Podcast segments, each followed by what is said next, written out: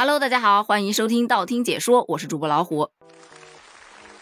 最近各地高温袭来，雪糕冰淇淋也进入到了销售的旺季。前几天咱们刚刚吐槽过“雪糕刺客”这个词儿，这两天堪称“雪糕刺客”的钟薛高是频频上热搜。前两天是因为有网友发文，就说钟薛高旗下的一款雪糕啊，在三十一摄氏度的室温之下放置了近一个小时，居然没有完全融化，一下子引起了很多人的质疑。作为一款雪糕，你居然不会融化，那还配叫雪糕吗？我当时就去看了一下那个视频。确实啊，那款雪糕在打开了塑料袋之后，放在三十一度的室温下，整整五十分钟之后，整体形态依然完好。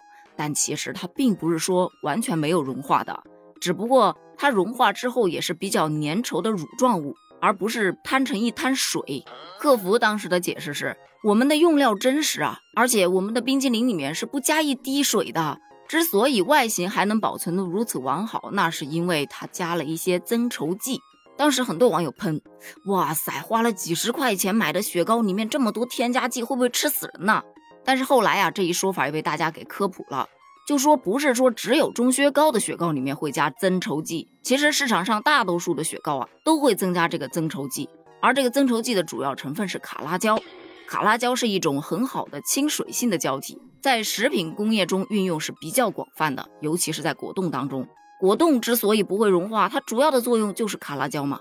这么一听，似乎好像哎也有点道理哈。慢慢的，大家也接受了这种说法，于是这个词条就过去了。可是才时隔一天，又登上热搜。这一次是因为有一个网友啊，闲着无聊拿打火机去点钟薛高，结果呢发现这个雪糕烧不化，你知道吗？这就有点吓人了。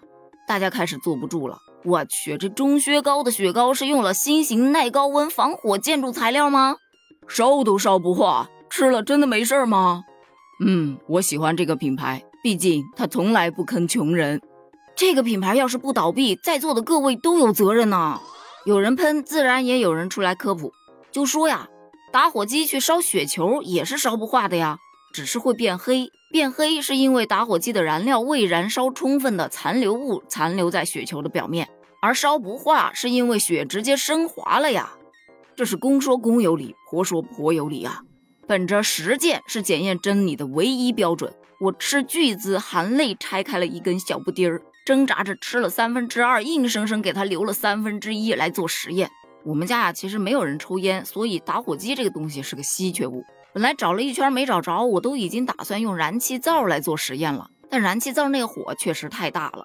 我就想着还是得找打火机，要跟人家的用具是一样的。功夫不负有心人呐，我终于还是找到了一个打火机，火苗还挺大。我就怼着那三分之一的小布丁搁那烧，发现小布丁表面确实也被烧黑了，中间怼着烧的那一块确实没有往下滴水，但是火焰周围的地方是很快就融化了，啪啪往下直滴呀。然后我又看到网上有别人说，把雪糕放在锅里面炖一下，看看是什么样的效果。这次我实在是没舍得掏钱去买一根钟薛高，所以我就去看了一下别人在某音上做的实验。人家挑选了四款雪糕，都是同样的测试方法，就是直接把雪糕丢到锅里，然后点火之后测试多久能够完全融化。开锅煮了五分钟左右，其他的雪糕基本完全融化了，但是钟薛高依然能看到部分的固态残留物。这一组组的实验只能说明一个问题。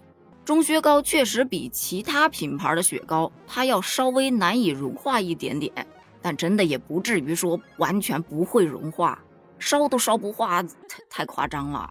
于是就有很多人猜测，说这个钟薛高当中到底加了多少增稠剂呀，才能让它这么难以融化呢？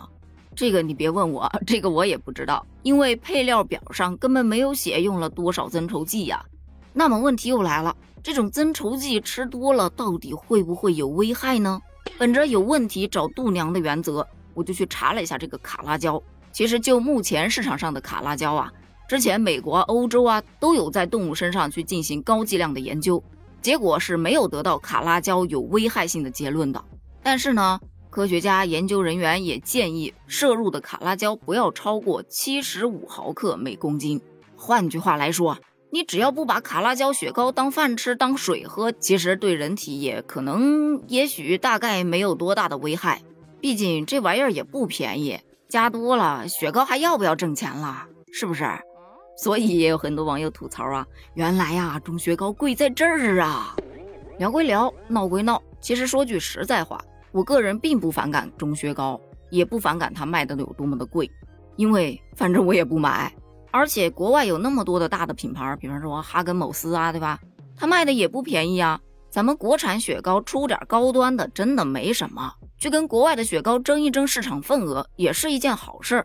但是质量一定要过关呀，对吧？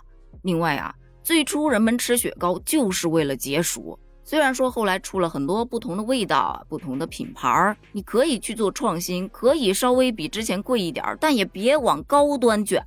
你把一款明明可以接地气的东西，非要做得高大上，超出了别人的预期，有多少人会去买单呢？高端的品牌有那么几个就够了，真没必要全部都往高端卷。关于雪糕，你又有什么想聊的呢？欢迎在评论区一起探讨一下哦。当然，如果说你有不同的观点，也欢迎在评论区留下你的看法哦。咱们评论区见，拜拜。